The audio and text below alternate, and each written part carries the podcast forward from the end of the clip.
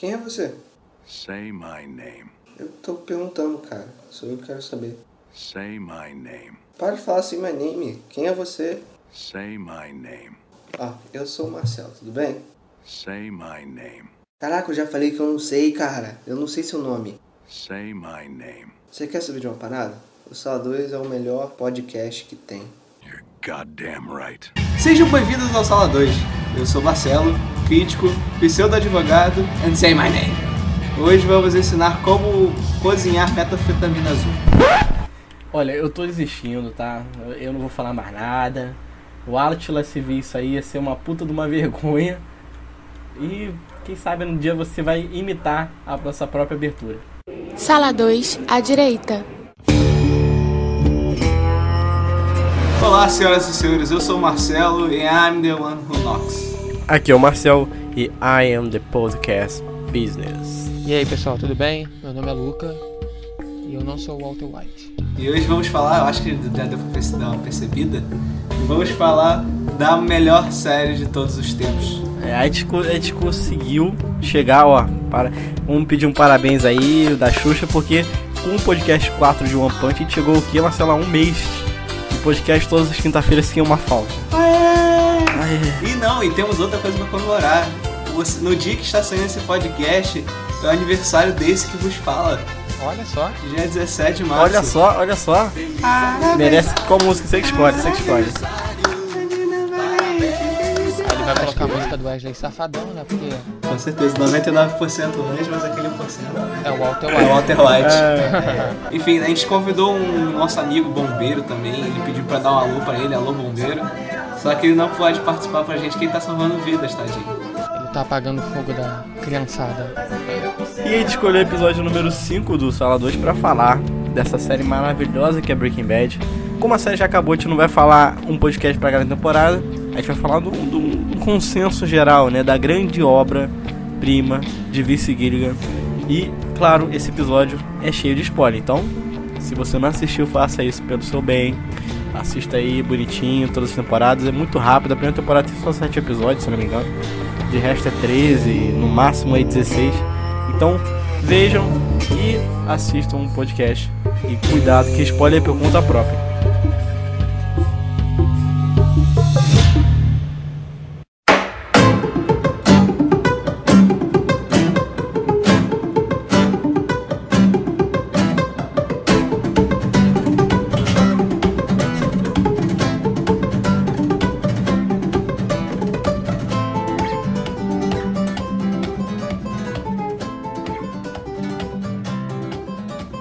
Queridos, lá pros anos 2000, 2000 e diante, a gente teve uma onda de séries que fizeram muito sucesso.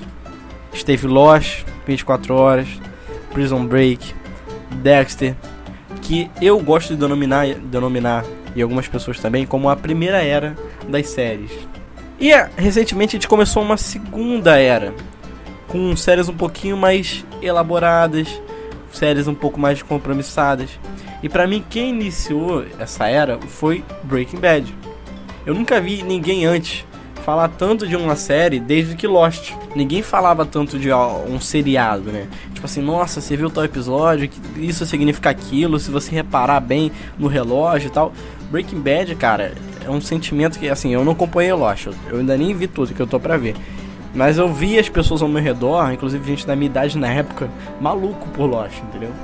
E eu vejo isso hoje refletindo em Breaking Bad. Até porque o conceito da obra, ele é tão rico quanto o que Lost tinha antes do final bosta dele.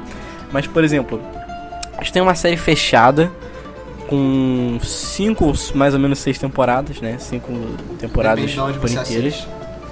Depende da forma também que você prefira escolher.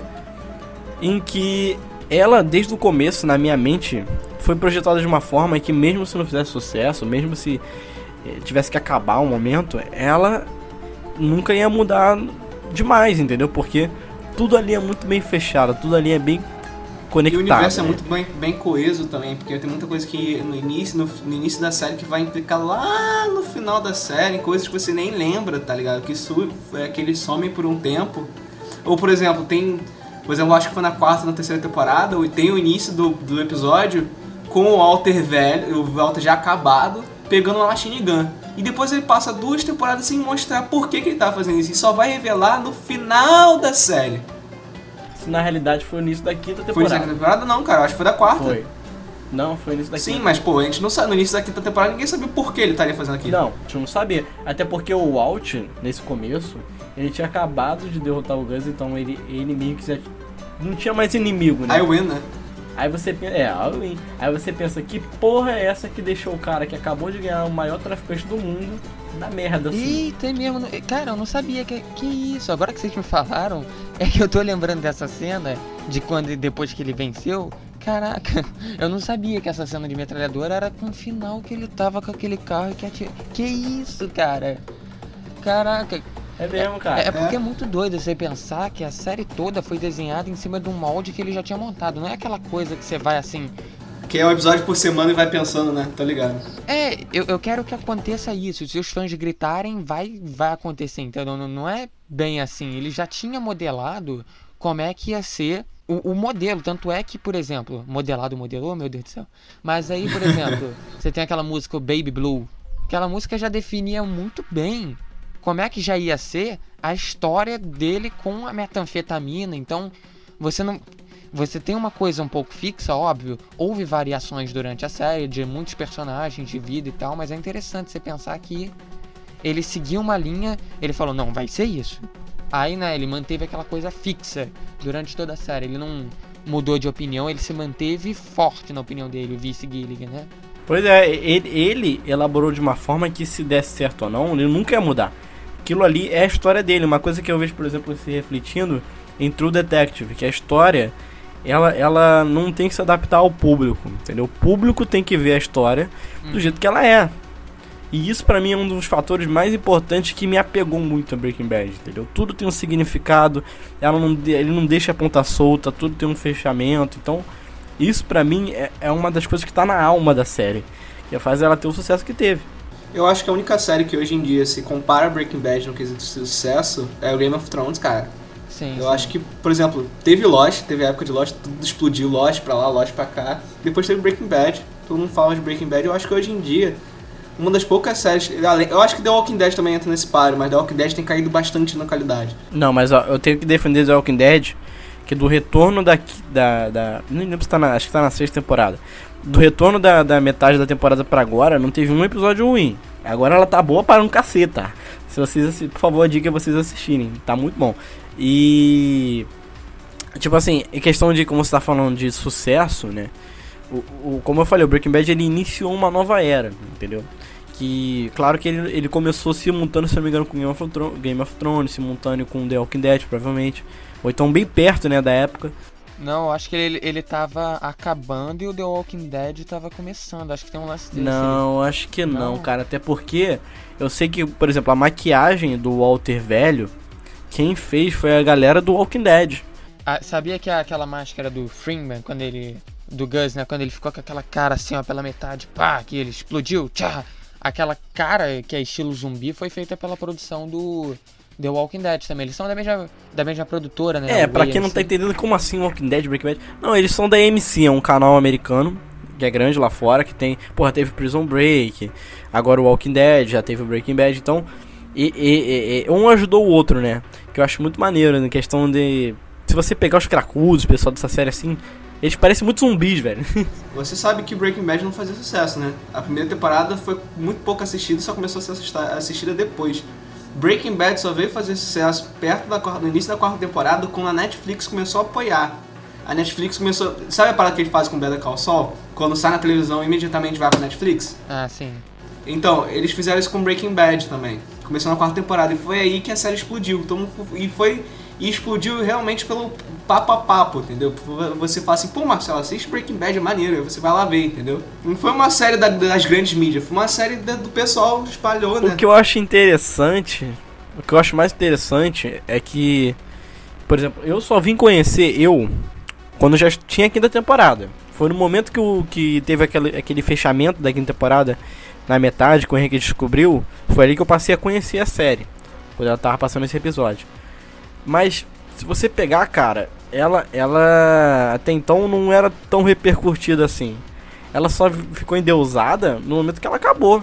Uhum. Todo mundo, o grande público só. Eita, grande público só veio conhecer a série no momento que ela terminou. Isso é muito estranho, né?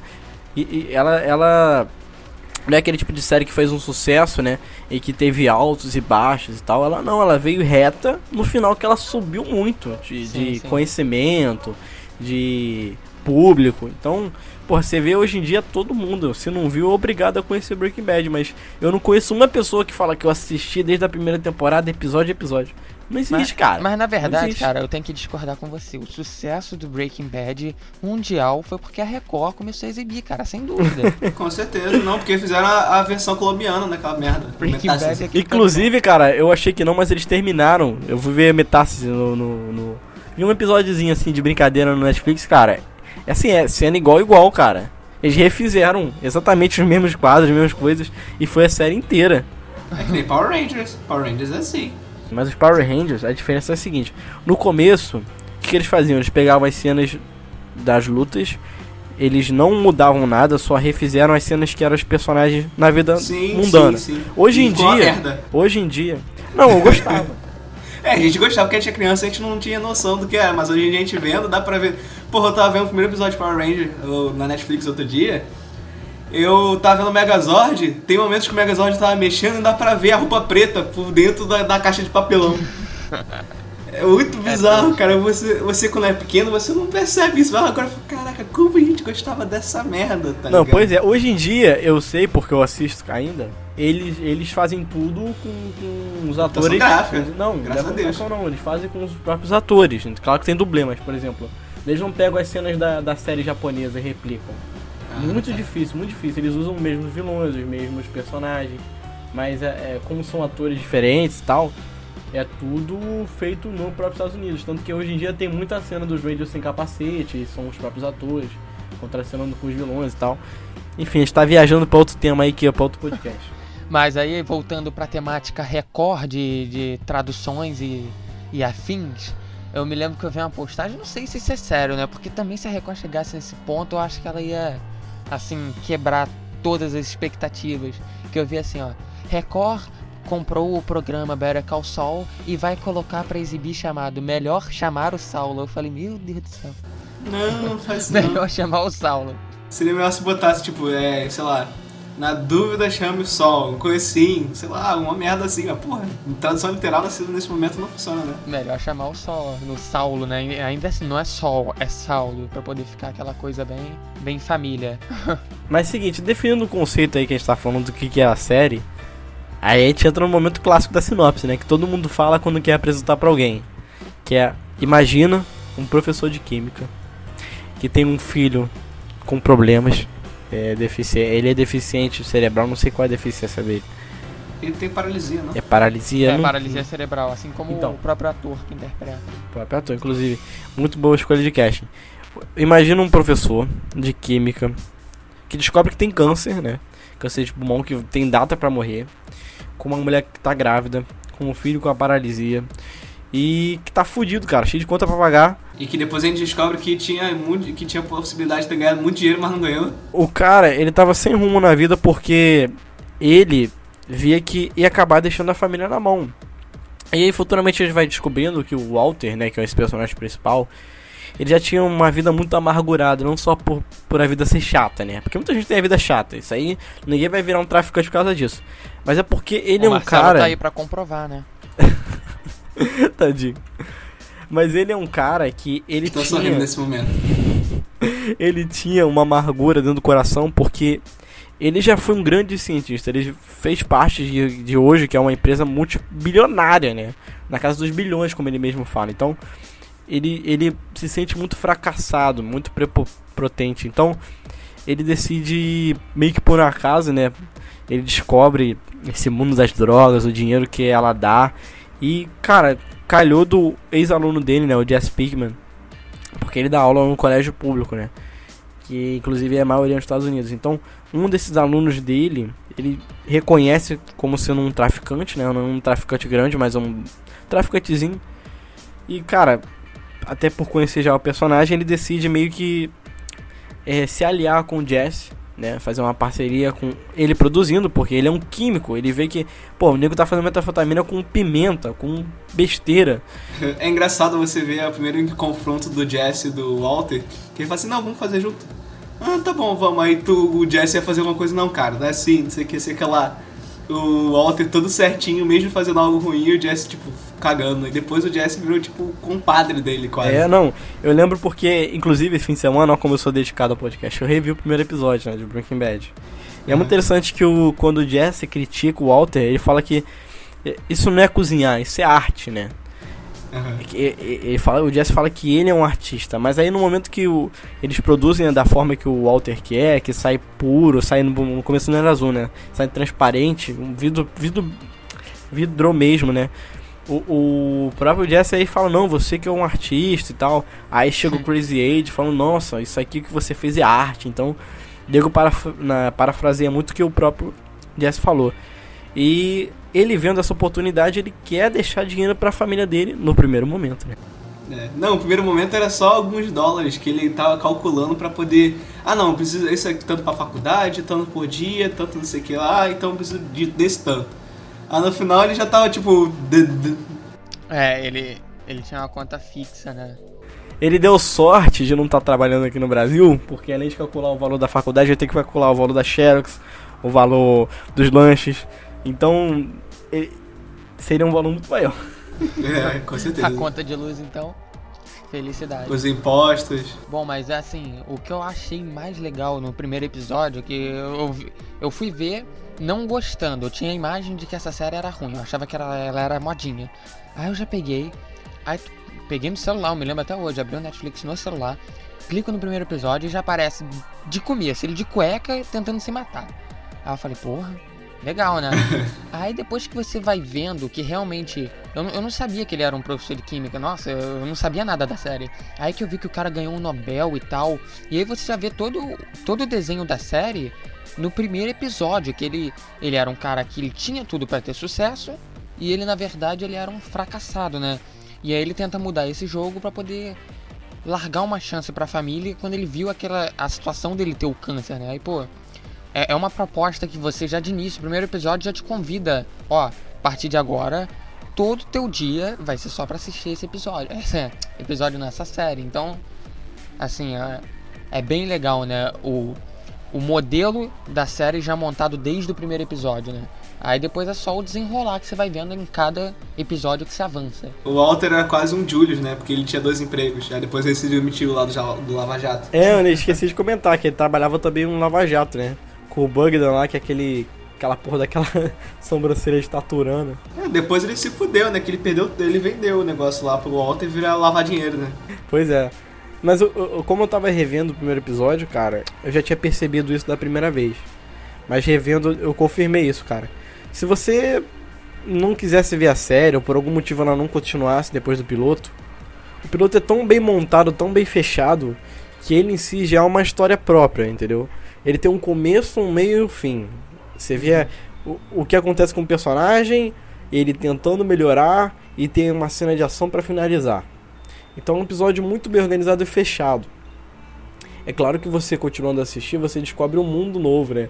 De maravilhosa, é, maravilhosas coisas que o Vice Griga tem pra mostrar pra gente.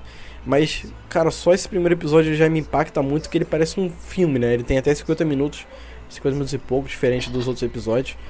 Ele, ele é um piloto que impacta, ele é um piloto que te cativa muito a assistir o próximo episódio e, consequentemente, a série toda. Né? E, e o que eu acho legal, já pegando, é os detalhes que já tem no primeiro episódio, que depois se você. É, Breaking Bad, na verdade, é uma série pra você rever. Ela não é uma série que você basicamente tem que só assistir uma vez. Eu não assisti a segunda vez, mas eu tô com vontade de fazer isso porque você vai pegar e aí vem uma coisa que apareceu no primeiro episódio que vai fazer muito sentido pra você agora que você No já final, sabe o né? final, entendeu? E é, Uhum. Cara, é uma coisa muito. É bem absurdo você pensar isso. Por exemplo, a situação da metralhadora. Quando você falou, cara, naquela época tanto faz pra mim. Agora, agora que eu vi, agora que deu aquele impacto de caramba, era aquela metralhadora. Tem tanta. São as famosas referências, né? Vocês devem ter falado bastante no episódio do Deadpool. É, muitos. Então, aí, pô, é uma coisa bem. Esse o detalhismo, né, em cima do, do episódio, de cada episódio do Breaking Bad em si, é uma obra, é uma obra de arte, sem dúvida. Seria difícil montar uma página. Eu, eu tenho muita vontade de ver isso, alguém que montasse uma página com tudo, tudo sobre Breaking Bad, entendeu? Porque você tem aquelas páginas falando das cores e tal, mas pegasse tudo e colocasse numa página só, cara, ia ser uma coisa perfeita para você ver e dizer, caraca, agora eu, agora eu desfrutei tudo de Breaking Bad, porque não dá, é impossível. Eu desconfio muito que tem muita coisa que a gente ainda não descobriu, né? Deve ter Não. coisa que tá escondida lá que ninguém nunca percebeu. De jeito Nem o Vince Gilligan deve saber o que ele Essa série é muito rica, cara. Eu já assisti duas vezes e eu pretendo assistir a terceira porque, cara, não tem como. Essa série é maravilhosa. É perfeita demais, cara. E todo mundo que fala mal de Breaking Bad e não nunca assistiu, por favor, dê uma chance. Que pode parecer chato no início, mas ao mesmo tempo que você vai criando carinho pelo personagem e ódio pela Skyler, você vai percebendo que a série é muito boa. Cara, eu, eu e muita gente não gostou do- da série toda. Eu nunca vi ninguém, ninguém falar que não, comecei muito chato, arrastado. Já Eu teve acho gente que não, falou cara. isso, ah, começa chato, mas cara, eu achei tão, eu achei tão assim, já, já começou legal, ele dando, tentando se matar e pá. Aí depois mostra que a vida dele é horrorosa, você, você ri da desgraça, né? Você, caraca, o cara dando aula de química todo, aí depois ele lavando aqueles carros, pô, e tem aquela situação simbólica do um dólar, cara. Você volta a ver e aquele cara, lembra aquele um dólar que ficava na loja de lavar Ah, carro? sim. É, ele quebrou o poder com o a- refrigerante. Tem, tem muito simbolismo em cima do, do Breaking Bad, cara. É, Aham. ah, cara, todo mundo que tá vendo e tá ouvindo o podcast tem que voltar a, a assistir. Aqueles que não assistiram, assistam. E aqueles que já assistiram, assistam de novo. É porque Breaking Bad não é uma série sobre um professor de química que co- cozinha metanfetamina. Breaking Bad é uma série sobre uma pessoa que está morrendo e ela decide fazer algo importante na vida dela e curtir seus últimos meses de vida, últimos anos de vida, entendeu? É uma, é uma série que não é questão de, ah, ele tem que pegar dinheiro, não sei o que lá. né, Tem seus problemas? Tem, mas aquilo lá ele só serviu para divertir ele, só para ele realmente viver. E você vê quanto megalomania, megalomania, quanto psicopata o Walter é, porque mesmo matando um monte de gente no processo, ele se divertiu com tudo aquilo. E ele fez a vida dele tecnicamente valer a pena. E é por isso que Breaking Bad é foda.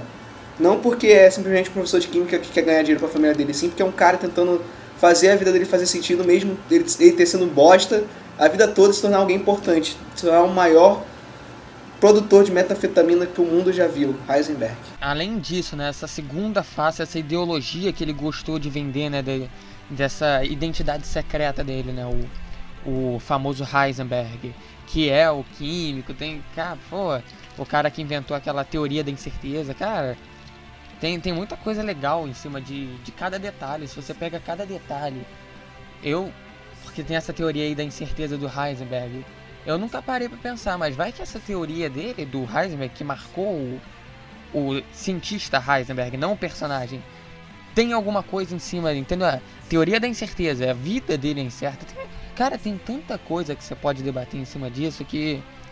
É, é, é, é como se fosse um GTA. Vamos jogar, colocar aqui pra cima de jogo. É, Ih, começou o é, cara, não dá pra você explorar tudo. É, é aquela coisa inexplicável. Tem tanta coisa que cada um vai produzindo uma coisa, um pensamento.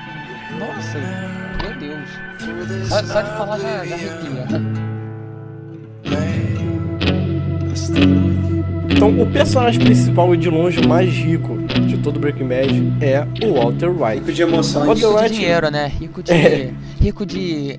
De valores, de, de detalhes, vamos colocar assim. Ricos de detalhes, sim. Break, o, o Walter White, feito pelo próprio Brian Cranston, né, que é um ator que eu não conhecia, mas passei a gostar muito dele. E, cara, é um personagem que, pra mim, é o melhor de todos da, da série, né? Muito por conta da atuação do próprio Brian Cranston. E é um personagem que ele se desmonta e monta várias vezes, né? É muito engraçado como o nome dele já indica muita coisa, né? Por exemplo, Walter White. Como tem a teoria das cores que a gente vai falar daqui a pouco, o White é, é- é a cor nula, né? Não tem nada. Então, é a- Não, não. O branco é a união de É, todas as união de coisas. todas as- Ele é tudo. Ele é o. Ele é o- tudo. O mesclar de tudo, né? Isso, ele é um mesclar de Isso. todas as emoções que todos os personagens passam, é, de tudo que vai acontecer. E é legal ver e que tudo que acontece na história do Breaking Bad, a forma como afeta ele, ele vai se moldando. Ele vai se moldando aos pouquinhos, sabe? E é muito interessante, por exemplo, ver que quando ele mata alguém, ele meio que toma da pessoa certas características, né? Ele matou o Crazy Eight, que era um cara que gostava de comer pão, sem a casca. Se você reparar depois, ele faz um pão pra ele sem a casca. Você vê na hora no momento que ele derrota o Gus, ele vira o Gus. A forma calma que ele passa a agir na quinta temporada, a forma metódica. O assovio, né? Quando ele mata uma criança, depois do Todd, filha da puta do Todd, ter matado uma criança, ele. Você lembra aquela cena que o Jesse fala assim: Ah, mas você tá nervoso? Ah, não, eu estou tão, tô tão preocupado, tô tão chateado quanto você, Jesse. Logo depois o Jesse vai embora da onde eles estão pro- produzindo e o Walter tá assoviando calmamente. Pois é, então, ele, ele pegou pra cima coisas do Gus, entendeu? Por exemplo. É, é, o, o estilo chefão, né? Aquele mafioso. Não mafioso, né? Mas aquele cara mal, né? Aquele que não precisa demonstrar. Ele é calmo. Uma coisa que eu não tinha reparado, ele até pegou um pouco do, do Tuco, né? Quando ele mata o Gale, é muito. Quando ele mata, não. Nas atitudes dele durante a quarta temporada, que é o embate dele com o Gus, quando ele fica mais violento, ele pegou atitudes do. do. do, do Tuco também. ele pega de todo mundo, você imagina. Até do Mike, cara. Ele, ele tem momentos que ele fala eh, frases exa- exatamente iguais aos do Mike, entendeu? Então, ele é um personagem que ele tá em metamorfose constante, como ele mesmo fala no primeiro episódio, né? O que, que é a química, a transformação de todas as coisas, né? E Então, no caso, é ele se transformando. E é legal ver, cara, que assim, ele é um personagem malvado. Você querendo ou não, ele é o vilão da história. Ele é o cara que tá errado ali, porra. E mesmo assim você gosta dele, você torce por ele. Porque o Brian Cranston, cara, a gente tem que dar muito crédito pra esse cara porque ele soube muito bem criar um personagem é, complexo demais, entendeu? Uhum. Ele é um cara que passou por um, por um histórico, né? Não foi um grande trauma, não perdeu a, a, a família, não, não foi nada exagerado. Simplesmente ele é um cara que tem um ego enorme, né? Um cara super inteligente que é fracassado na vida por conta dele mesmo, né? Das coisas que ele acabou tomando de atitude, de vender empresa logo no começo. Então, a enrabada que ele tomou, né? Então ele, ele vê nesse, nesse, nessa oportunidade de ser um traficante, de ter algo dele, né? Como ele fala mesmo depois, ele- não tá no money business, ele tá no empire business. Então, É, vai sumindo o desejo de ele só ganhar dinheiro pela família e sumindo o desejo de ele enriquecer mesmo. ele tá fazendo aquilo pra ele mesmo, ele tá vivendo, né? Coisa que ele não fazia há muito tempo. É, isso eu acho que esse desejo começou quando, por exemplo, ele, no início da série ele só ia viver alguns meses mais. Ao longo da série ele viu que o câncer foi regredindo e ele foi piorando. É, e então ele viveu mais dois anos aí que ele não esperava, entendeu? E ele falou, cara, se eu for viver, ah, eu preciso de dinheiro. Ele E começou, o nome entendeu? da série define tudo, né? Assim, o, o Breaking Bad se tornando mal. Você consegue, por exemplo, acompanhar que de início vo- você não ia pegar o, o Walter no começo e falar, caraca, ele vai conseguir encarar um bandidão pesado. Pô, ele, ele enfrentou aqueles dois lá logo no comecinho, quando ele tá com aquele pó e, e colocou um gás tóxico de- dentro da, daquele trailer, né? Ah, Pô, sim, sim. aquilo, aquilo foi sofrendo, já sofrendo demais poder acontecer aquilo. Mas depois você viu que o cara ia se tornando pesado e você vai aceitando aquilo e o final, né, aquele desfecho, é um final que você aceita, porque é aquela hora que ele dá, dá aquela estalada de dedos e fala, caraca, você já tá mal demais, agora tem que acabar com você, entendeu? Aí, pô, foi, foi um- Aham. Toda a evolução do personagem foi interessante porque você ia aceitando, aceitando, aceitando. Quando você viu, caraca, esse cara é mal demais, e aí acabou.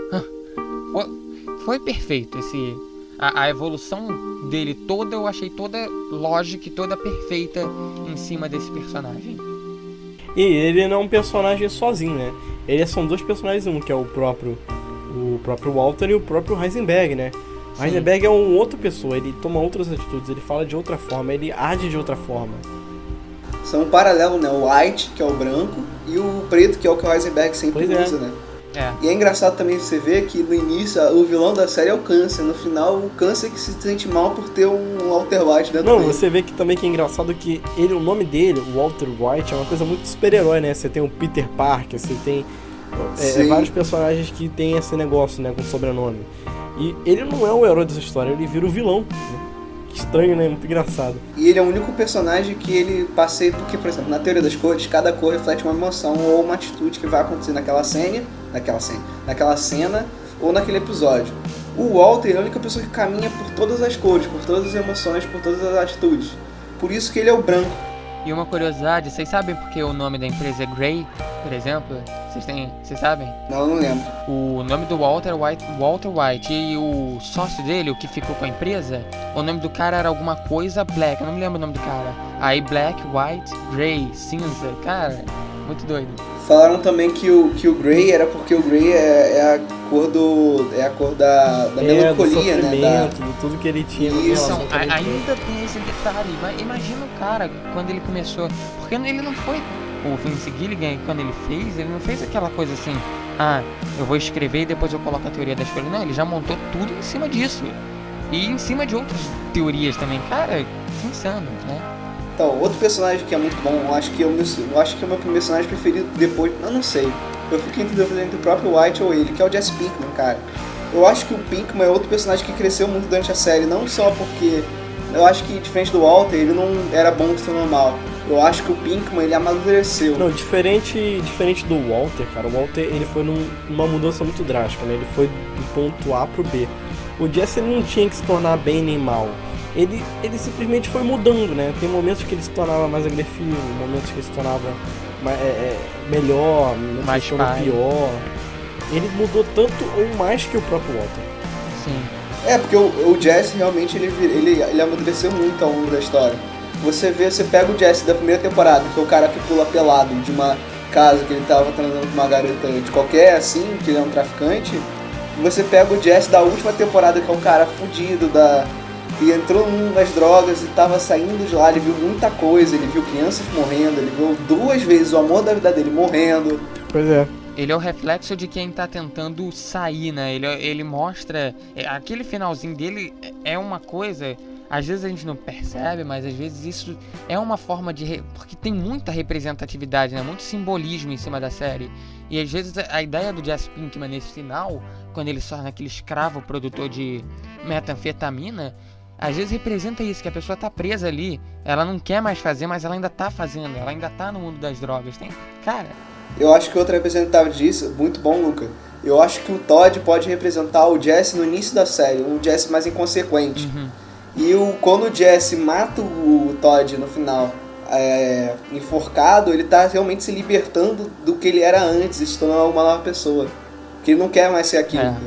Não, e eu acho interessante, mais que isso tudo, a relação dele com o Walter, né? Porque a gente descobre logo no começo da série que os pais do próprio Jesse são pessoas que, assim, nunca se portaram muito com ele, que é um cara meio que ovelha negra e tal, por conta dele, dele ser problemático e tal, mas você vê que ele não tem um- uma figura paterna de fato. Então, muitas vezes quem tá ali ajudando ele, a, a pessoa que ele confia, que pede ajuda, é o próprio Walter, né? E o que dá raiva também, desculpa eu cortar, é que o irmão dele era. Ele, o irmão dele era ruim da mesma forma. Depois mostra que o garoto tava com droga dentro de casa e que ele acaba se culpando, não, não, eu que trouxe a droga pra poder livrar o garoto, entendeu?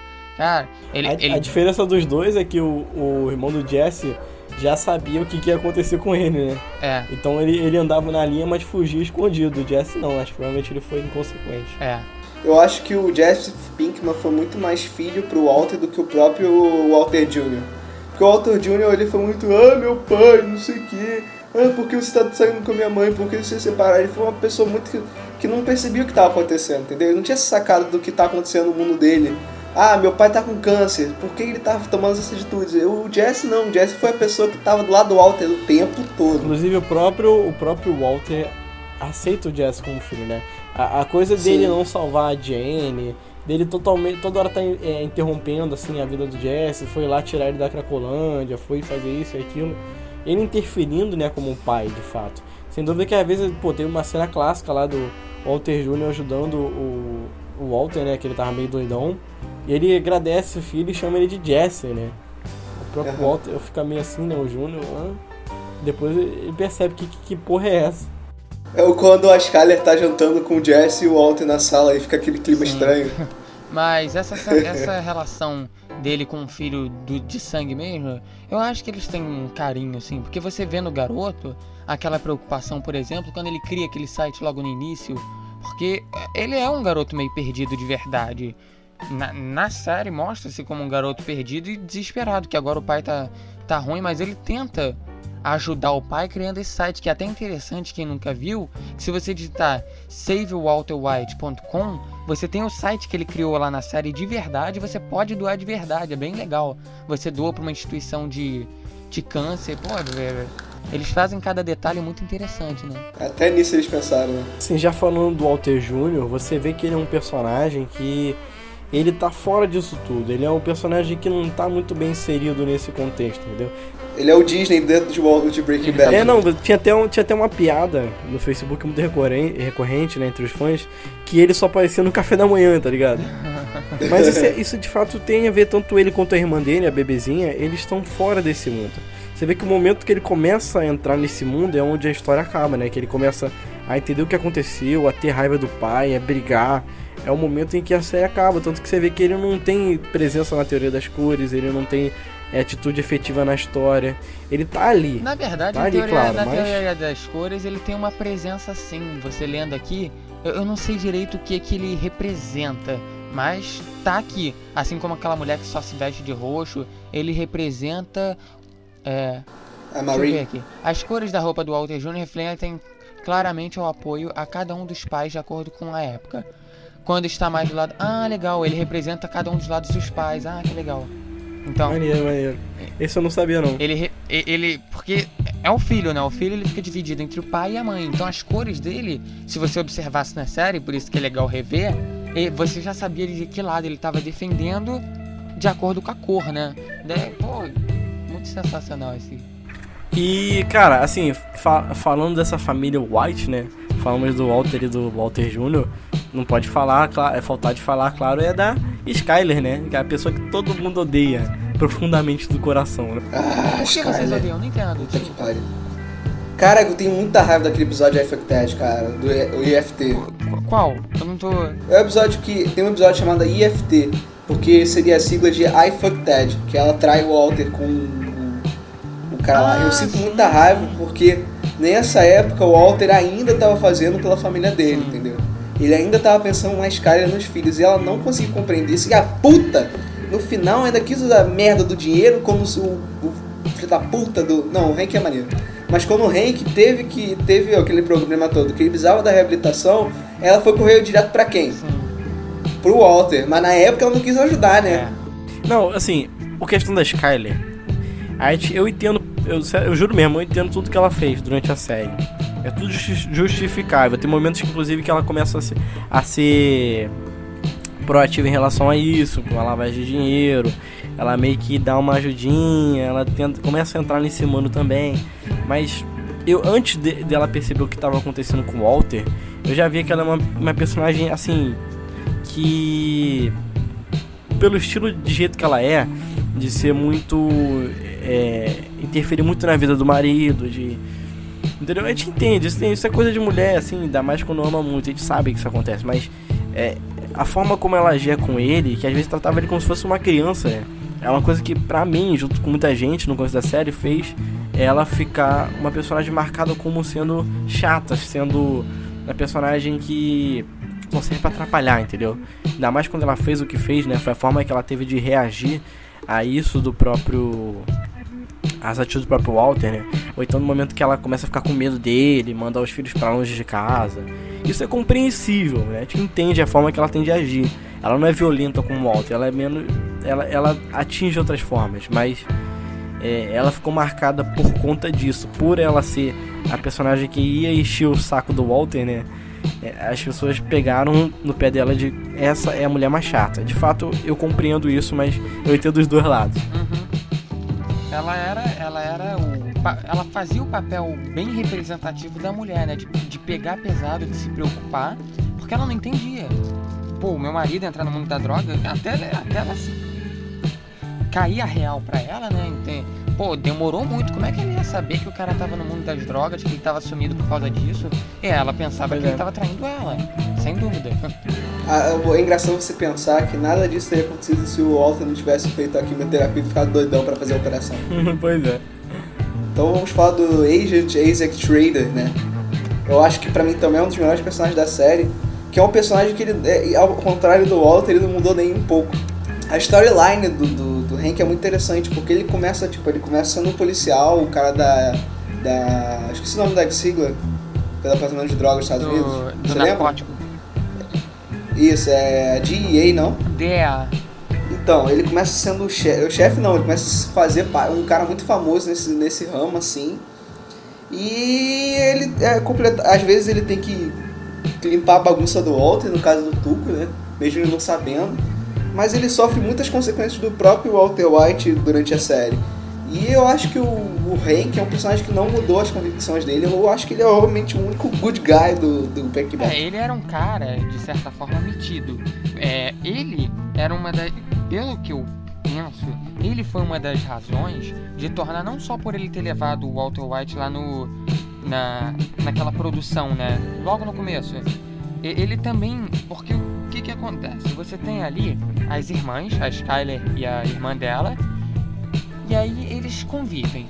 Você tem muito essa questão do ego. De um, de um cara ah, um do- dos cunhados querer dar uma de pagar uma de melhor do que o outro, entendeu? Aí, poxa, ele tem realmente a moral, o Walter White, de ter o Oscar, de Oscar, pelo amor de Deus, né? De ter o prêmio Nobel. Mas ele era um cara fracassado, enquanto o outro, nas festas familiares, ele era o, o macho alfa, por se dizer. E aí, poxa, ele vê essa oportunidade de ele conseguir se tornar o cara, mesmo que ele não pudesse exibir isso em reuniões familiares, era uma questão de ego também. E você vê que depois, com o tempo, essa, esse posicionamento, acho que só isso que muda um pouco no, no Hank, essa, que- essa questão do ego. Ele não, ele deixa de ser o cara cheio de ego da família, entendeu? Pro Walter querer ficar, que, para ele ficar querendo se exibir. Tem esse, tem esse ponto que eu acho interessante. O Hank é o maior colecionador de minerais, Mary, que existem na face da Terra. É, tinha isso, né? O que eu acho legal do Rank, cara, é o seguinte. Você tá falando dele é um personagem que, claro, ele queria muito se mostrar. E no momento que ele é posto em prova, né, posto em prática, você vê que ele tem um negócio do pânico e tal. Ele é um personagem foda, ele sabe lidar muito bem com situações de perigo, mas depois que ele mata o Tuco, ele, cara, ele, ele quebra, né? É, é a quebra do personagem, a primeira mudança que ele sofre. É quando ele, ele acaba acabando com o Tuco e ele passa a ter essa busca pelo o grande Heisenberg no coração, entendeu? Aquilo que despedaçou, ele tá buscando o, que foi o estopim na vida dele, né? Ele se sente culpado por isso. Tanto que depois você vê a segunda quebra dele foi quando ele conheceu o próprio. Conheceu, ó. Quando ele foi atacado pelos gêmeos, né? E depois, depois ele. E depois ele muda novamente quando. Não, eu, eu discordo de você. Eu acho que a segunda quebra dele não foi quando ele foi atacado pelos gêmeos. Eu acho que a segunda quebra dele foi quando ele, depois de ter conseguido ganhar do Tuco, ele foi chamado para participar da missão lá no cartel, lá na divisa dos Estados Unidos, ele viu o Tortuga, a cabeça do Tortuga em cima de uma tartaruga. E ela explodiu e matou todo mundo. A tartaruga. Eu- e depois ele ficou maníaco por isso, né, cara? Ele ficou com muito medo de tudo. Ele, dele, de novo, essa, essa foi a primeira quebra. Depois foi ele ficando quase paraplégico Sim. É, com, com os, com os irmãos. Ele, ele, ele fica descontrolado, né? Tem aquela, por exemplo, aquele caso em que ele tá atrás, ele consegue chegar no trailer, né, do Jesse e do, e do Walter, que o Walter e o Jesse estão escondidos lá dentro. E de repente ele só recebe a ligação de que a Marie tava no hospital, ele sai correndo. E cara, ele ele desaba ali que ele põe na cabeça dele que foi o Jesse, né? E cara, ele espanca o Jesse, aquilo fode a vida dele também.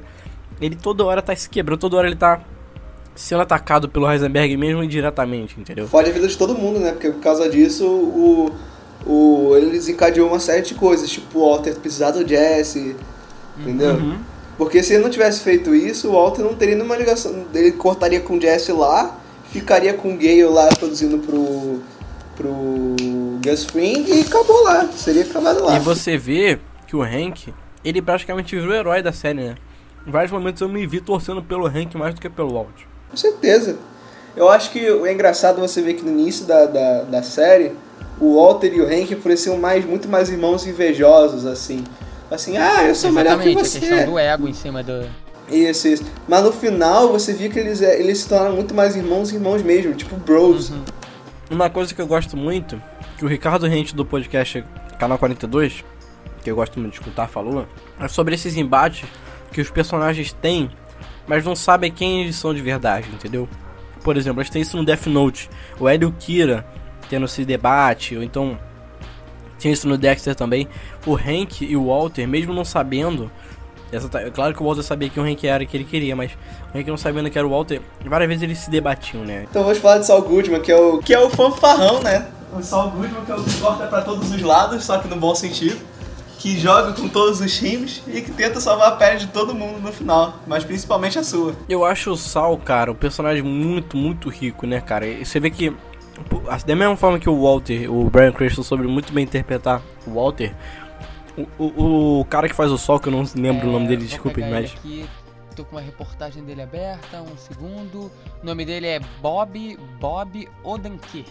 Só uma curiosidade antes, é, eu gosto muito de uma série chamada How I Met Your Mother. Muita gente conhece essa série.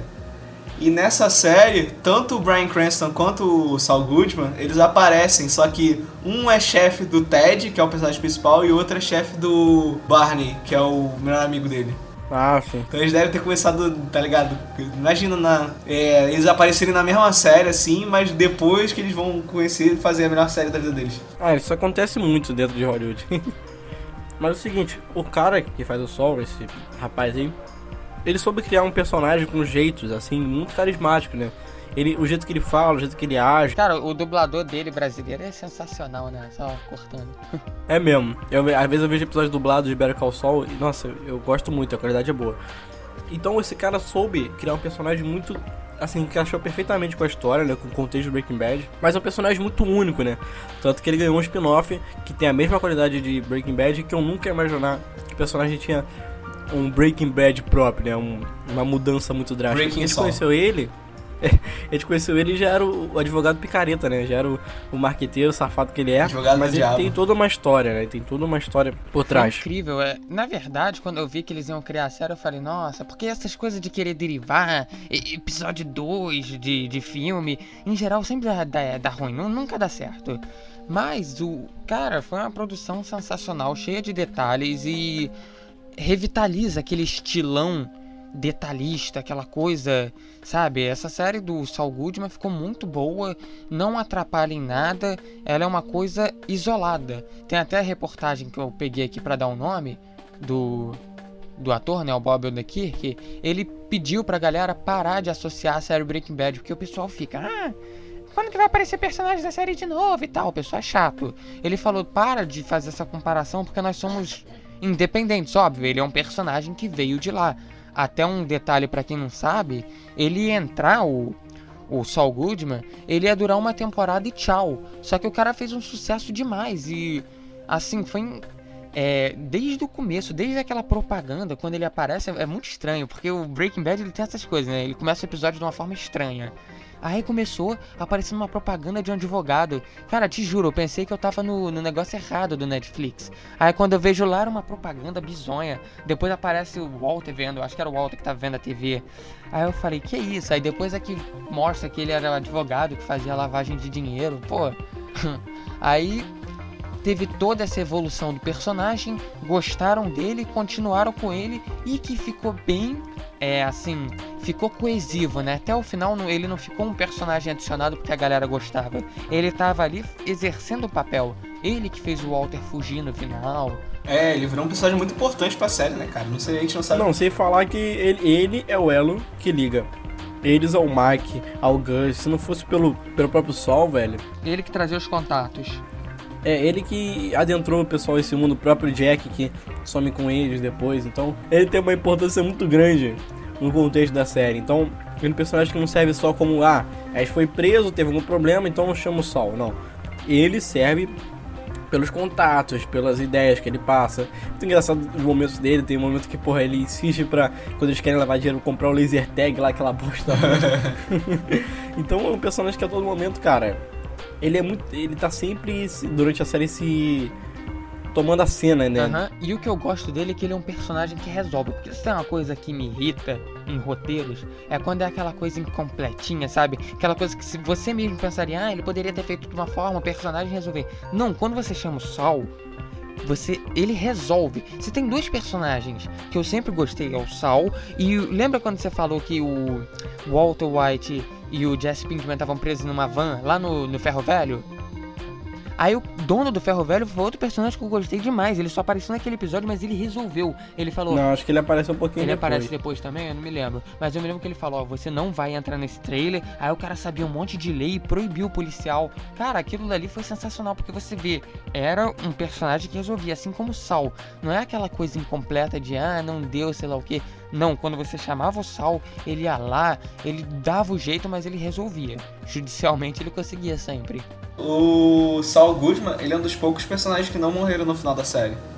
Ele e o Jesse, por parte dos traf... da, da parte ruim, né? Essa parte dos trambiques foram os únicos personagens. Porque olha só, a Lydia morreu, o Mike morreu, o Gun já tinha morrido há muito tempo. Os outros traficantes morreram, os nazistas morreram, Todd morreu, todo mundo morreu, sobrou o Sol e o, e o Jesse. Mas ninguém percebe, só vendo Better Call Saul, que mostra o que acontece depois um pouco, ele morreu. O Saul Goodman morreu, o personagem. Porque o Saul, ele não é originalmente... Muita gente não sabe, mas vale a pena citar. Existiu o cara chamado Jimmy, né? Que é o, que é o mesmo cara que se torna o Saul. Mas são pessoas que têm praticamente é, é, é, jeitos diferentes de agir, né? A gente tá vendo isso no Better Call Saul. E no momento que o Saul deixa de fazer o que ele faz, ele morre com o personagem, ele vai trabalhar numa lanchonete, vira gerente de um, de um negócio de iogurte, sabe?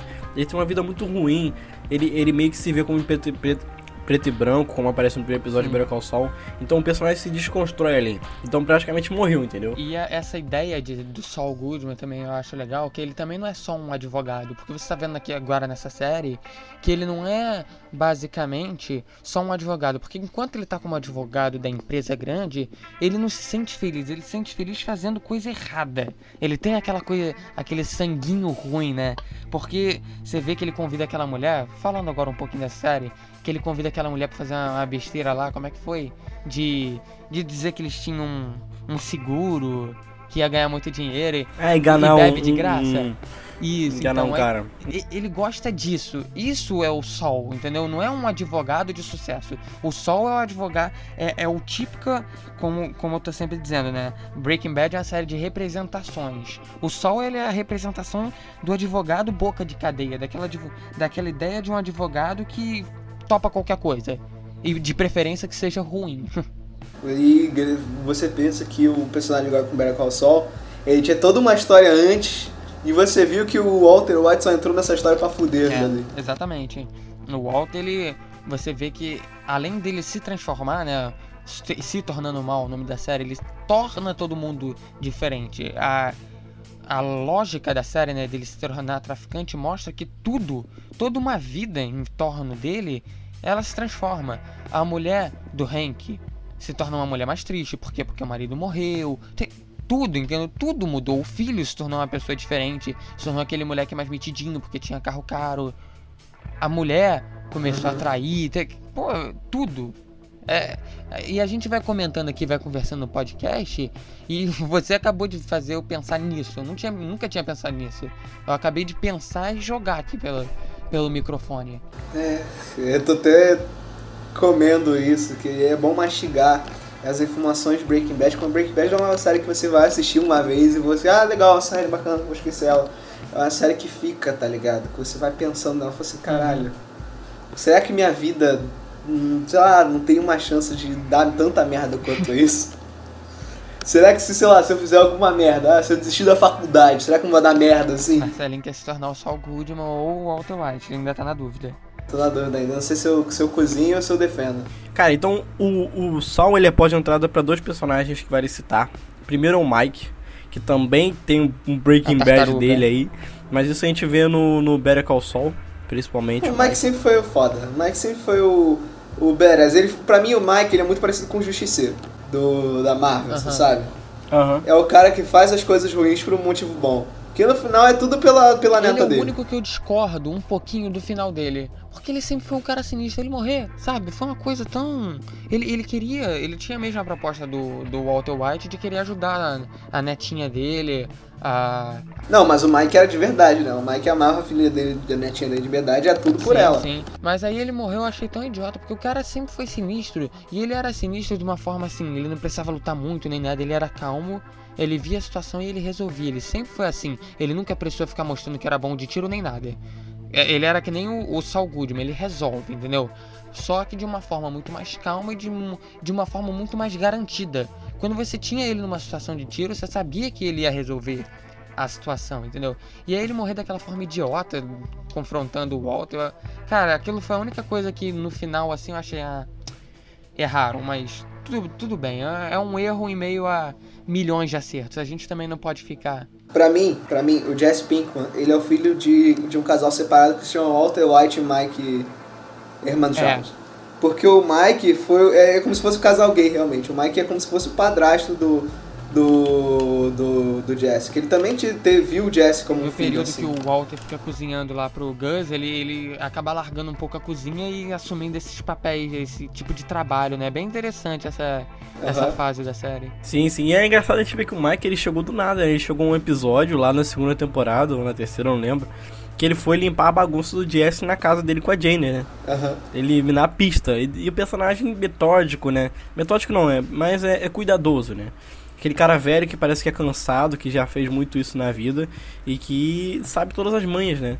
E ele vivencia várias cenas que eu acho fantásticas. Por exemplo, na quinta ou quarta temporada que ele vai falar com aquele chinesinho lá que tá sendo sequestrado dentro do depósito. Ah. Ele olha pro cara, o cara meio que tenta disfarçar, né? Mostrando com, com os olhos da sobrancelha onde que exatamente é a cabeça do Ah, rapaz sim, dentro da foi. parede. E ele dá um tiro. Nossa, isso é sensacional. Então o Mike, ele, ele tá presente, por exemplo, no tiroteio também com. com. com. os traficantes lá do México. Nossa, é- tem tanta coisa foda que o Mike participa. Que é um personagem tão bacana, né? E, porra, eu, eu gostei muito dele, muito dele mesmo. É, e, cara, o Mike veio junto num pacote com Gus Fring, né, cara? Gus Fring, esse que é um dos vilões da série. Não, pra mim é o maior vilão da série, tirando o Walter White, cara. Eu acho que foi o único vilão que eu senti realmente medo, cara. Porque o Tuca era um, um cara. Ele era revoltado, mas ele não era aquela pessoa que você sabia que, caraca, eles têm uma forma de ganhar, entendeu? A inteligência do Walter pode sobre- so- sobressair ele. Crazy Eight pff, morreu logo cedo. Aí você. É, tem o, tem o Gêmeos, por exemplo, que também não. O Gêmeo, pô, o Hank derrotou os dois sozinho, que foi foda, mas também não, não chegou. Agora, o Gus Fring, ele não ia só foder a vida do Walter White, ele ia matar todo mundo. Ele ia, ele ia acabar com a merda toda se alguma coisa desse errado na parada dele. O Gus Fring foi o único vilão de Breaking Bad que deu medo pra cacete. Tudo que era representado por ele, ele era perfeito. Ele era o dono do Exatamente. Humanos, ninguém ia ter associação. Ele tinha tudo. Quando ele chama o Walter pra almoçar na casa dele, ah, jantar na verdade, foi de noite, assim, né? E aí Isso. você vê que o cara vive a vida da- tranquilamente, ele não tem que se preocupar com isso. Então quer dizer, o cara já tinha a vida perfeita. É a pessoa menos suspeita, Sim. né? É, ele era amigo da DEA, O cara. tráfico na mão dele já estava perfeito. Então você falava, caraca, como é que o Walter vai conseguir vencer o cara que ele já tem a perfeição do tráfico? Ele é o dono da perfeição na, naquele período. É, não. E você vê que era um personagem também riquíssimo, né? Que, porra, a gente tem o- a história do passado dele, que ele tinha um convênio com um cara que a gente presume que era o namorado dele, da mesma forma que tem o Walter e o Jesse. E, porra, o cara foi lá e matou o cara na frente dele. E a partir daí ele se tornou uma pessoa com, sem emoção, metódico, que gosta de tudo sendo feito da forma dele, o grande líder, né? De tudo isso e tal. E no começo ele não era vilão. No começo ele era um personagem que tava querendo bem pro próprio Walter, pro próprio negócio dele. Mas pelas borradas que aconteceram, né? Pelo até o que aconteceu com o Jesse em relação a. Que o Jesse arrumou outra namorada, teve. Que descobriu. Nossa, que teve pra mim um plot twist muito bacana. Que é um negócio que era. Que eu não imaginava que fosse acontecer, né? Que o amigo dele, o Combo, foi morto Por por, um dos traficantes, né? Por um moleque que já tinha aparecido É, antes. Moda, cara, né? aquilo foi Que era doida. Que é irmão da irmã que ele namora e ele descobre que o Gus, um dos traficantes do Gus, tem envolvimento com crianças do tráfico, um negócio muito. que é real aqui na realidade brasileira e em outros países, mas é um negócio que eu não imaginava que ia dar essa volta, né? Que o Combo era o dono do. do a mãe dele, sei lá, acho que era dona da van, do trailer, enfim. Foi, foi uma coisa que, assim, no começo a gente não imaginava, só a partir disso que a gente começou a ver o Gus como um vilão, né? No momento que o Gale apareceu, o Gale quis substituir e tal. Eu acho que o Gus, ele é como se fosse o professor Moriarty e o e o Walter seria o Sherlock Holmes. Um tá sempre um passo à, frente do outro, das atitudes do outro, mas um sobressai um outro um pouco, entendeu?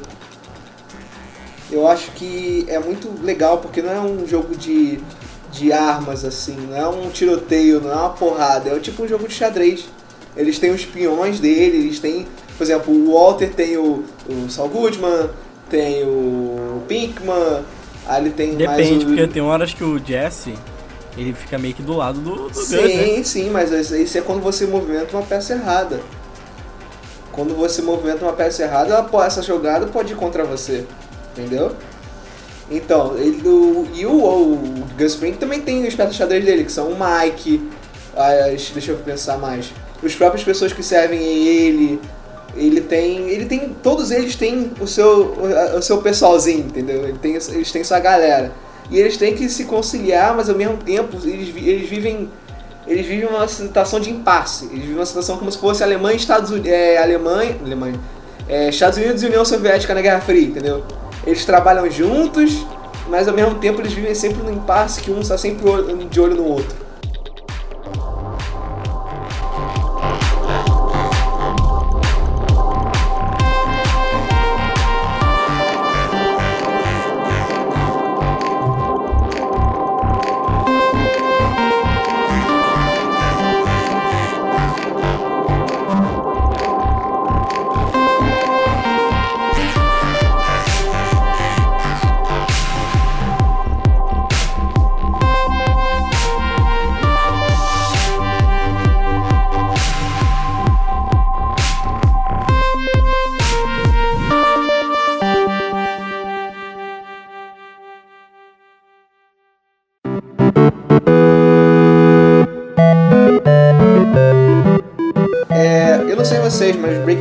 Série de muitos momentos. É legal a gente mostrar que, mostrar que várias cenas, várias frases do Walter vieram realmente camisetas, como essa que eu tô usando agora. Vocês não estão vendo? Ah, Inclusive, vocês não vão poder ver, né? é. que são frases emblemáticas do Walter, tipo é, I'm the part in business, Say my name, I am the danger.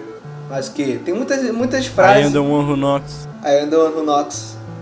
Tem, tem muitas frases assim pontuais do Walter que Marcador, elas marcaram. isso marcaram e são os momentos preferidos. Quais são os de vocês? Cara, tem, tem muitos momentos, né? Esse do.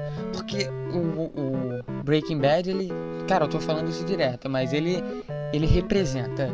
Então, esse Say My Name é um momento que ele diz assim: ó, eu sou metido e eu posso ser metido, porque você me conhece. Então, diga meu nome. Aí o cara fala, Heisenberg. Cara, sensacional. Eu acho legal. As cenas que são bem. Aquelas que você fala, caraca, que pesado.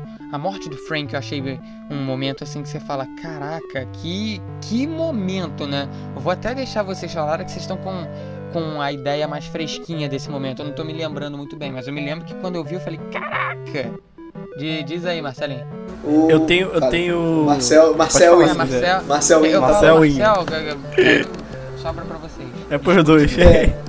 Assim, eu não tenho exatamente momentos, mas tenho dois episódios que são muito preferidos pra mim, velho. O primeiro episódio é mais antigo, é o momento que o Tuco, cara, pega os dois.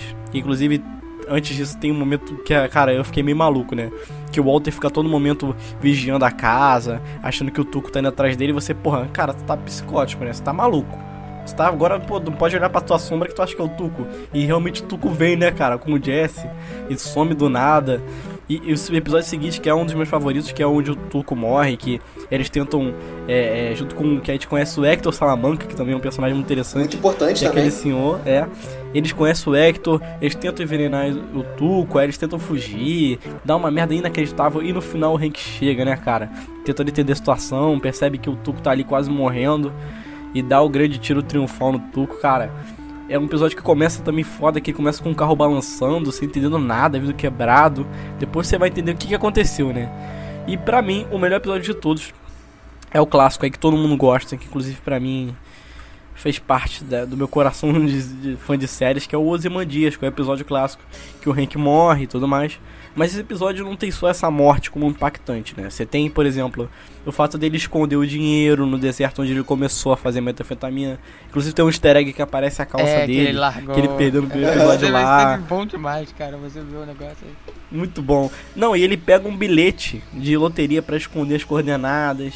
e de repente chega os nazistas, tudo numa hora errada, né? Que ele ligou pedindo ajuda achando que a polícia ia pegar ele. Quando ele veio era o Hank, tá ligado? Então ele meio que causou a morte do Hank e do Steve, que também era foda, adorava o Steve Gomes, cara. Muito maneiro aquele cara. E, porra, é um episódio incrível, né? Que tem muita referência, né? O momento que o Hank morre, que o, é, o Walt cai no chão, é igual o momento que o, que o próprio Gus cai no chão quando o parceiro dele morre, entendeu?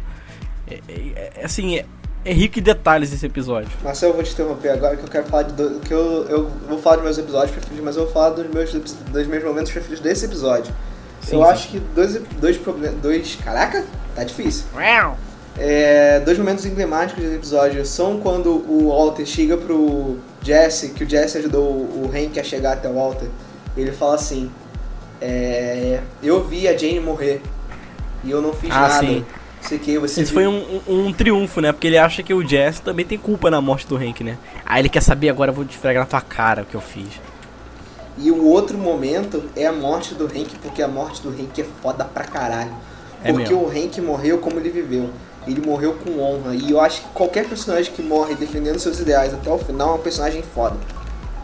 Com certeza, com certeza. Que ele chega e vira pro. pro. O cara fala assim, ah, mas se ele falar, o Walter vira pra ele, se ele fala, se você falar que não vai falar nada, eles não vão te matar, não sei o que, sei lá. Aí ele vira e fala assim, é. Eu não lembro como é o seu jeito, você fala assim, meu nome é, é Agente Ace Schrader, você pode se fuder. Aí ele mata. É. É muito foda, né, cara? Ele fala que, porra, o, o, o Walt é esperto, mas não- conseguiu perceber que ele já sabia, né? O pessoal já tinha decidido que ia matar ele, não tinha jeito. O Hank tava destinado a morrer naquele momento. Outro que eu gosto também, outro episódio. Tem um que o pessoal aqui de casa, que eu assisti com toda a família. Olha, olha que programa família, né? Assistir Que Breaking família Bad, linda. mas Essa família aí é Aí- dos meus sonhos. O pessoal aqui gostou pra caramba do episódio da mosca. Eu achei um episódio bem curioso. Mas foi um episódio bem engraçado, né? Você pegar todo aquele estresse, toda aquela coisa acumulada do Breaking Bad e você pegar um episódio que o cara tá matando mosca. Foi, foi aquele tsh, aquela válvula de escape, né? De, de tudo que você tava assistindo do Breaking Bad. Foi engraçado.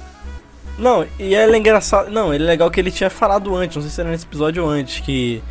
Que o Jess tava explicando que a tia dele teve câncer também, que uma hora o câncer subiu pro cérebro, então ele achava que tinha uma mosca a todo momento, sendo que não tinha nada.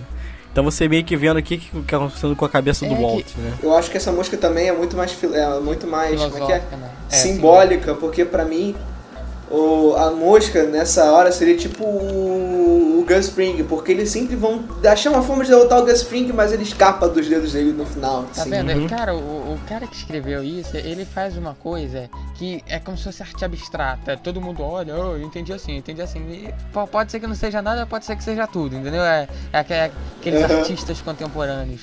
E outro momento, já, já continuando aqui, que eu gosto é, é quando tem aquela cena que virou até paródia, que o Walter White ele vai na casa do Jesse, quando o Jesse já tinha comprado a casa dos pais, né? Não, não tinha acontecido isso. Foi meio. Então. Sim, sim. Aí que ele vai lá, aí, é, é, vem cá, Jesse. Aí o Jesse não atende a porta, aí fizeram aquela paródia. Vocês viram a paródia do Frozen? É, Do you wanna build a map? Ah, do Cara, ficou sensacional. Do. Quer dançar, né? É, você quer brincar na neve, você quer, você quer montar um laboratório de metanfetamina. Aí que mostra, que representa essa divisão entre os dois, entendeu? Que a partir dali, realmente, você vê que os dois estão afastados. O, o Walter ele ainda quer ter o, o Jesse Pinkman com ele, mas eles não estão próximos. Por quê? Porque o garoto já tá todo traumatizado, entendeu? E o Walter ele continua tendo aquela gana de querer ganhar mais, e o Jesse é uma das formas dele conseguir ganhar mais. No final, tanto é que no último episódio tem isso. Quando ele salva o garoto, o garoto não agradece tanto a ele, o garoto sai correndo, sabe? Tchau, não quero mais você. E ele morre, entendeu? Foi, foi uma coisa bem curiosa, porque aquela amizade. Primeiro, primeiro foi ódio quando eles se conheciam, né? Depois se tornou essa amizade e depois se tornou esse medo. O garoto tinha medo dele, o Jesse Pinkman. Cara, tem, tem. Eu acho que tem uns momentos muito interessantes. Que é quando. Eu não vou falar dos momentos preferidos ainda, eu tô falando de momentos que eu lembrei agora. Tem um vídeo que engloba todos os episódios de Breaking Bad, é é uma homenagem incrível. Se vocês procurarem, eu não lembro É o nome do Breaking vídeo. Bad, The mas uma Walter White. Eu não sei, eu não lembro do vídeo. Eu só sei que ele faz muito bem o contraste do Walter e do Jesse Pinkman. Ele bota vários momentos em que o Jesse Pinkman botou a arma na cabeça do Walter e falou assim: Vou te matar. Aí falou, então me mata. E o Jesse não conseguiu puxar Ah, o gatilho foi. porque ele realmente sentia alguma coisa pelo Walter. Isso aconteceu quando ele descobriu que o Walter envenenou aquele menininho. Aí ele tacou o, o gasolina na casa do Walter. Ele botou a arma tão fundo na testa do Walter que até fez um círculo da arma na, na testa dele. No final ele apontou a arma pro Walter White. Ele falou assim, eu, é, o Walter falou assim, então faça. Aí o Jesse largou a arma, então faça você mesmo e vai embora. É muito foda isso. Eu, eu acho que tem uma pancada, não sei se eu consigo é, escolher agora. Mas eu acho que o último episódio é muito importante pra mim. Eu acho que aquele episódio é sensacional porque personagens que eu tava sentindo muito, muito ódio morreram, então vale muito a pena. Eu acho que a conclusão de uma saga, não, a conclusão de uma forma brilhante, que é do que foi Breaking Bad, então vale a pena ser ressaltado. Os Ozymandias também foi muito bom. Os Ozymandias é incrível, é um episódio muito bom. É, eu gosto muito do episódio também que eles vão roubar o trem. Esse episódio é Cara, foda esse É legal demais. demais. E tem aquela coisa pesada. Cara, esse episódio é, é quase um filme de assalto. Isso né? me lembra Tipo muito de assim, Esquadrão 4A. É, você tem que trocar pela. A, a metilamina, né? Acho que é esse o nome. Pela. Pela água, Isso, né? E Cara, ele nossa, fazer é uma muito continha foda. pra poder manter aquela coisa de massa molar, aí já, já. é Problema de química. Quantos professores não devem ter feito isso, fãs da série, né? Eu, eu, eu, eu, se fosse, eu faria uma questão disso. Ah, o Walter White está assaltando metilamina, né? Ele vai trocar. ele vai trocar por água. Qual vai ser o volume de água que ele vai colocar, sabendo que a molar disso? Que, pô, ia ser. Ih, rapaz, eu esqueci tudo isso, eu sou Pô, demais. isso, isso, isso ia ser sensacional, né? Tomara que algum professor tenha visto isso e tenha sido feliz ao ponto de, de criar, né? Isso, e no final, quando, você, quando eles conseguem, depois de dar muita merda, eles conseguem conseguir roubar o caminhão, você sente aquela catarse, ah, deu tudo certo, finalmente, não sei o que. Aí aparece um Cara, menininho, aí você, Você caraca. já- e você já sabe o que, que vai acontecer. Aí tu fica. Aí não, você não, menininho, não, menininho. Aí, aí, o- aí todo mundo fala assim, não, calma. Aí o Todd já saca a arma e dá um tiro em você. Caraca, e acaba o pesado, episódio naquela. é pesado. na- é muito, é muito, esse episódio é muito bom, cara. Então, uma coisa que eu gosto muito, que eu falei no começo, é que a série é fechadinha, então ela tem muitos easter eggs, tem muita coisa que se referencia dentro da própria série, né? Uma coisa que eu gosto muito, que eu descobri, né? Não sozinho, claro, graças à internet, essa maravilhosa internet que nós temos aqui, disponível a todos, é que cada nome de episódio tem um significado, né? E às vezes a gente não entende, por exemplo, na segunda temporada, tem um grande final da segunda temporada, é o avião caindo, né? Então se você pegar o episódio número 8, ele se chama 737, é o primeiro episódio da segunda temporada, que é o 7, é, 37, se não me engano. Foi, Aí né? você. 747. É, sério. Tem o episódio 11, né? Também da segunda temporada, quarto da segunda temporada, chamado Down. E tem o último, ABQ, que é, é a abrevi- abreviação de Albuquerque. Então, dando tudo, é o se- é, 737 cai em Albuquerque, que é o que acontece, né? Tem, por exemplo, o episódio que o Sol aparece, que é o Better Call Sol. Você tem o episódio que a, a Skyler fala que, que teve com, com o Ted, né? É o IFT, que é I Fuck Ted, Ted. isso. Os Mandias é referência ao quê? Eu achava que era o vilão do Watchman, né? É, também tem isso, mas os Imaginas do Ótimo já é referência a outra Ah, coisa. tá. Porque eu não sei o certo. Pô, você tem o episódio do Say My Name, qual o nome? Say Aham. My Name. Cara, o último episódio aqui é muito interessante, tem o nome de Felina. Você pensa que Felina, que porra é essa? É porque são, é, F é ferro que tem no sangue, Isso. L, Li é lítio, que é do metal usado na fabricação de metafetamina. Isso. E o sódio é encontrado nas lágrimas. que Isso. Espalharam a todos que viram esse Ou episódio. seja, sangue, metafetamina e lágrimas. Resumo, Muito, resumo muito do foda, que- né, cara, cara? é, é, nem, nem vou comentar. Deixa. Porra, outra coisa que eu nem sabia, por exemplo, o episódio que, que o Walter aparece aqueles ex, é, ex-membros da, da, da Grey Matter. O nome do episódio é Grey Matter, tá ligado? Aham. São coisas muito bacanas que tem. Mas tem easter eggs mais radicais, né? Tem um que todo mundo já conheceu, que é, por exemplo, o do ursinho, né? O ursinho que ficou aparecendo pra lá e pra cá na, na Ah, segunda sim. temporada. Aham. No final, o Gus fica igual o ursinho, né? Queimado pela metade, duas caras do Batman. Caraca, Que é verdade. Caraca, que mesmo, hein? Que isso? Caraca. Caraca. Podcast cheio de revelações aqui. Vai me. Vai me tá, tá parecendo casos de família aqui. Bom, posso falar aqui de alguns easter eggs da série Better Call Saul que, que dão aquela ligadinha com o Breaking Bad, mesmo não querendo, tem que ter, né? Porque é um spin-off, então a gente tem que ter aquela ligação entre as duas séries. Mesmo o ator falando, ah, parem de ligar, parem de fazer essa conexão, tem que existir. Então, por exemplo, no primeiro episódio do Better Call Saul, cara, é que a gente, algumas a gente não repara, mas são tantas coisas. Por exemplo, o salão de beleza. O salão de beleza onde ele tem que se enfiar lá pra poder trabalhar no escritório dele. Cara, aquilo dali é faz lembrar, não é o mesmo, é explicado que não é o mesmo, mas eles fizeram propositalmente lembrar um momento em que o Saul Goodman ele tá conversando com o Jesse Pinkman, eles estão num salão de beleza, sabe, fazendo tratamento de unha, de pele, Aham. uma doida. Ah, tá ligado, que eles estão conversando sobre lavar dinheiro. Isso, E tem um momento também, ainda em preto e branco, que o, que o Saul Goodman ele tá numa máquina de limpeza ou de café, eu não sei direito como é que era a máquina.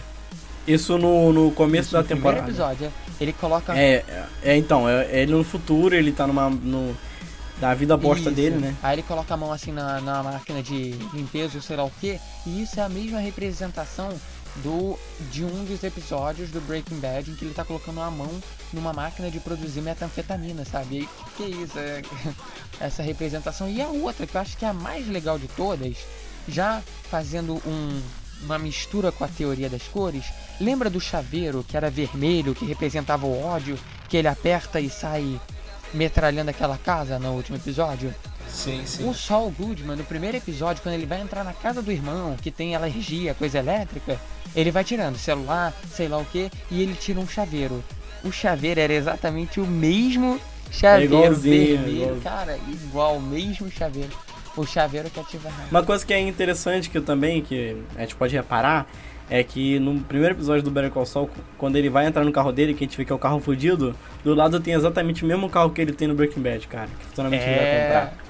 É muito maneiro essas referências, cara. Eu acho interessante também que, por exemplo, é, eu vou elogiar uma parte que eu não elogiei no episódio, que é a direção de fotografia da série, cara.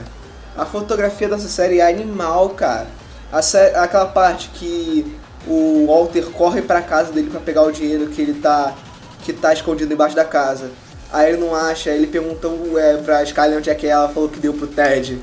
E ele começa a rir desesperadamente. Ah, sim. Sim que ele fica no chão, parece que ele tá enterrado, né? Isso. não tem mais saída. Isso, e a câmera vai subindo, é sensacional. Ou do último episódio, quando ela, a Skyler tá falando com a Marie no telefone e depois a, ela fala, ah, ele tá chegando, ele tá na cidade, não sei o que, cuidado, tranca a casa. É quando move um pouquinho a câmera, ele tava atrás da pilastra, ele tava dentro de casa o tempo todo. E a pilastra dividindo eles Esses- dois, ainda tem esse detalhe. Isso. A direção de fotografia dessa série é animal, cara.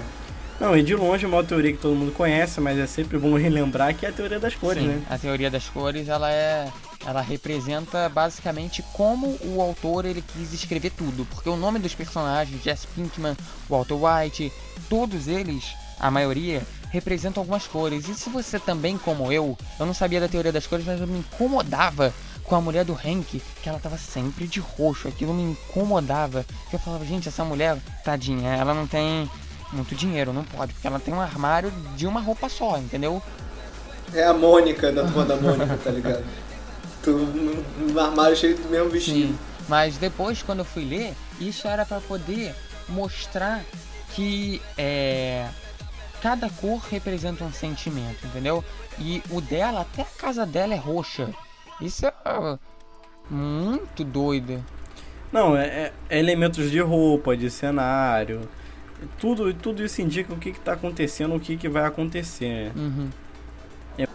as ações e emoções dos personagens. Por exemplo, quando o Walter vai ter alguma atitude violenta, ou alguma coisa a ver com sangue, ele tá vestindo vermelho. Ou quando algo vai causar algo violento com, com o próprio controle que o Luca falou, é vermelho. Ativador de ódio. Ou onde o lugar. Isso. Ou quando o lugar vai ter alguma coisa violenta, vai ter um momento muito explosivo de violência, ele é vermelho, que nem os carros no Velho Velho. Uhum. Cara, e o que eu acho legal é que tem um site que mostra cada fase de cor de cada um dos, per- dos personagens. A Mary, totalmente roxa. Uns momentos ela estava vestida de preto, porque foram as exceções. Por quê? Porque foram momentos de melancolia dela. Você tem, por exemplo, o Walter Jr., que ele, na verdade, ele estava sempre com a cor que ele favorecia ao pai. Isso é bem interessante de pensar também. A Skyler, ela usava o azul claro. É, Depois é que ela foi mudando. Que também significa o Sky, né? Significa o Isso, o Sky. Jesse era de, ro de rosa, não. É, o nome dele é Pinkman, mas ele usava vermelho, tá? Ele no começo Não, ele usava amarelo. amarelo. Isso. O amarelo que é a cor de tráfico, né? Isso, mas, mas tinha um pouquinho de vermelho também, que era, era a mistura do ódio e esse amarelo que eu acho que é do dinheiro, né? Do ouro. Mas, é, cara, é- era um negócio bem legal. É, tem a teoria mais absurda, que é muito foda também, que é que Breaking Bad e Walking Dead estão no mesmo universo. Exatamente. E aí, o que, que vocês me falam disso? Eu não acho que exista, porque eu acho que, na verdade, eu acho que é, Walt- é, The Walking Dead só fez uma referência a É, eu- Breaking Bad, que é nada uma- mais que uma isso. brincadeira, né, de, dos, dos autores, É. um fazer homenagem ao outro, já que ah, muitas das vezes a produção de The Walking Dead ajudou a produção de Breaking Bad, então é como se fosse uma forma de homenagear. Não é pra ficar aquela coisa, oh, é o mesmo universo, você pode encontrar o zumbi Walter White. Não, não é essa a ideia. Até porque você não vai ver porque já tá Ele muito há muito tempo, morto, né? É, mas tudo bem. É, sei lá, vai, vai que aparece algum zumbi. É mais pra fazer essa brincadeira, pro, pros fãs ficarem, caramba, olha só, ele falou de um, de um carinha da metafetamina. O próprio Daryl, ele tira um, num momento, uns remédios e lá tem uma metanfetamina azul. É só uma representação, é só uma coisinha assim, um gostinho, não é pra ficar aquela coisa pesada. É, bom, então vamos agora falar um pouquinho sobre umas os, os livre-arbítrios do autor, do Vince Gilligan, porque você tem muita coisa fiel, ok? Mas você tem algumas coisas que elas se liberam um pouquinho, que o, aquele direito do autor, né? Uma delas é a metanfetamina azul, ela não existe, tá? Mas Sim, sim. é, ela foi uma forma de fazer um registro. Além do que, você tem uma música chamada Baby Blue. E aí, como eu já tinha falado no começo, essa série ela tem essa coisa de querer, de ela já tá moldada. E um dos moldes era em cima dessa música do Baby Blue. Então eu acho que o autor já tinha planejado que a droga fosse azul. Aí ele colocou azul para que a música pudesse fazer sentido. Baby Blue, aí mostra o amor pela, pela metanfetamina, tem toda uma representação em cima dessa música. E outro ponto também que eu acho bem legal, vou falar de mais duas coisas que são que eu achei legais sobre o livre-arbítrio do autor, são também, primeiro, aquela pedra que explode. Pelo que eu li, aquilo existe, uma explosão química atacando aquela pedra, mas não daquela forma absurda que aconteceu naquele episódio lá que ele foi. Aquilo foi É, estourar um Aquilo foi prédio. absurdo, mas tudo bem. E também ele não se feriu, foi, foi muito doido aquilo. Mas foi um- mais um- uma forma do autor querer brincar, de poder fazer uma coisa diferente. E a morte do Gus Fring, mas cara, aquilo não foi pra, pra nada, foi só pra poder dizer assim: o cara é tão sinistro que eu vou te dar um susto. Eu vou fingir que ele não morreu. Foi isso que ele fez. Caraca, se ele não tivesse morrido, meu, meu amigo. Filmou metade da tela, aí você fala, caraca, o cara tá em pé faz- ajustando a gravata. Quando você olha o outro lado, pá, ele tá, tá comido. Aí você fala, caraca, funcionou o velhinho lá que, que só sabia fazer cocô e ficar apertando aquele pim, pim, pim, pim. Ele conseguiu matar. Aí você fala, caraca, finalmente. Aí, pô, É engraçado que dizem que Breaking Bad é, uma histó- é inspirado numa história real, que existe realmente um traficante que era professor de química na que se tornou um... Eita, existia um professor de química que se tornou um traficante. Chama, também se chamava Walter White. eita, dessa não sabia não. Será? Será que é verdade? Não aí- sei, mas existe essa teoria. O cara já mesmo já falou. Enfim, eu aconselho a todos. Claro, não vou falar pra vocês verem que não viu, porque quem escutou o programa todo com certeza já É. viu, né? Se não viu, agora você já sabe de tudo, gente. Mas veja mesmo assim. Revejam, cara, revejam que vale muito a pena. Eu já vi duas vezes, pretendo ver a terceira. É uma série que nunca perde a graça, cara. Nunca me canso de assistir. Ela é muito Melhor do boa que mesmo. muita série por aí. Vai ficar eterni... é, pô, vai ficar eternizada no meu coração, na mente de muita gente.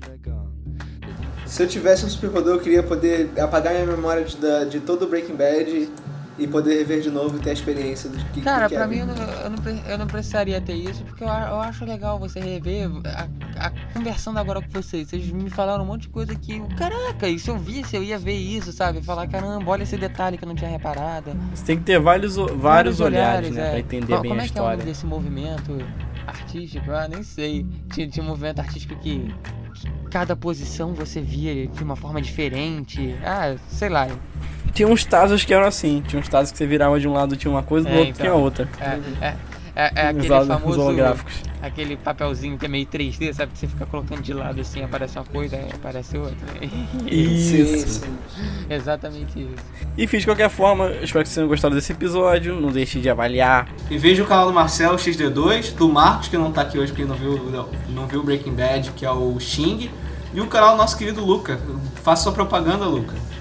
E aí, pessoal, tudo bem? Eu tenho um canalzinho no YouTube também, se alguém quiser clicar, clica e seja feliz, porque o meu canal é a coisa mais linda do mundo. Eu faço correção de de questões do Enem, o ERD, então não tem nada a ver com esse canal aqui, mas como eu sou amigo do Marcelo e ele me intimou, vamos dizer assim, a comparecer na gravação desse podcast, eu tô aqui, né? Aí, Não, agora, agora tirando a piada, eu achei muito interessante porque normalmente quando a pessoa fala que tem um canal no YouTube, aí você entra naquele estereótipo, ou é de videogame, ou é vlog, É. ou é alguma. Ou se é menina é make. Mas o cara faz um de educação, uma coisa útil, né? É, pra você que é pré-vestibulando, que a gente passou por isso agora há pouco tempo, por favor, né? Felicidades. Não queira escrever conceito com C, filha da puta! Exatamente. Entra no canal do Luca e aprende. A escrever com o quê? Com C cedilha. Lembre-se que o iTunes tá aí pra vocês assinarem, lembre-se que tem o SoundCloud, lembre-se que tem tudo aí na descrição de informação importante pra vocês entrarem ou assinarem aqui o canal. Tá certo? Ah, e na, e na hora de se inscrever, pessoal, uma diquinha. Tem uma. Um cadeadinho. Cadeado não, é aquela rosquinha. Clica nela e coloca. É, eu acho que é receber novidades sempre por e-mail. Que aí quando vier a notificação do que a gente lançou. A gente não, porque eu participação especial aqui, é mania de falar. Ah, mas já tá Já no tá nosso coração. de Já tá mundo, corações. né? Eu sei que.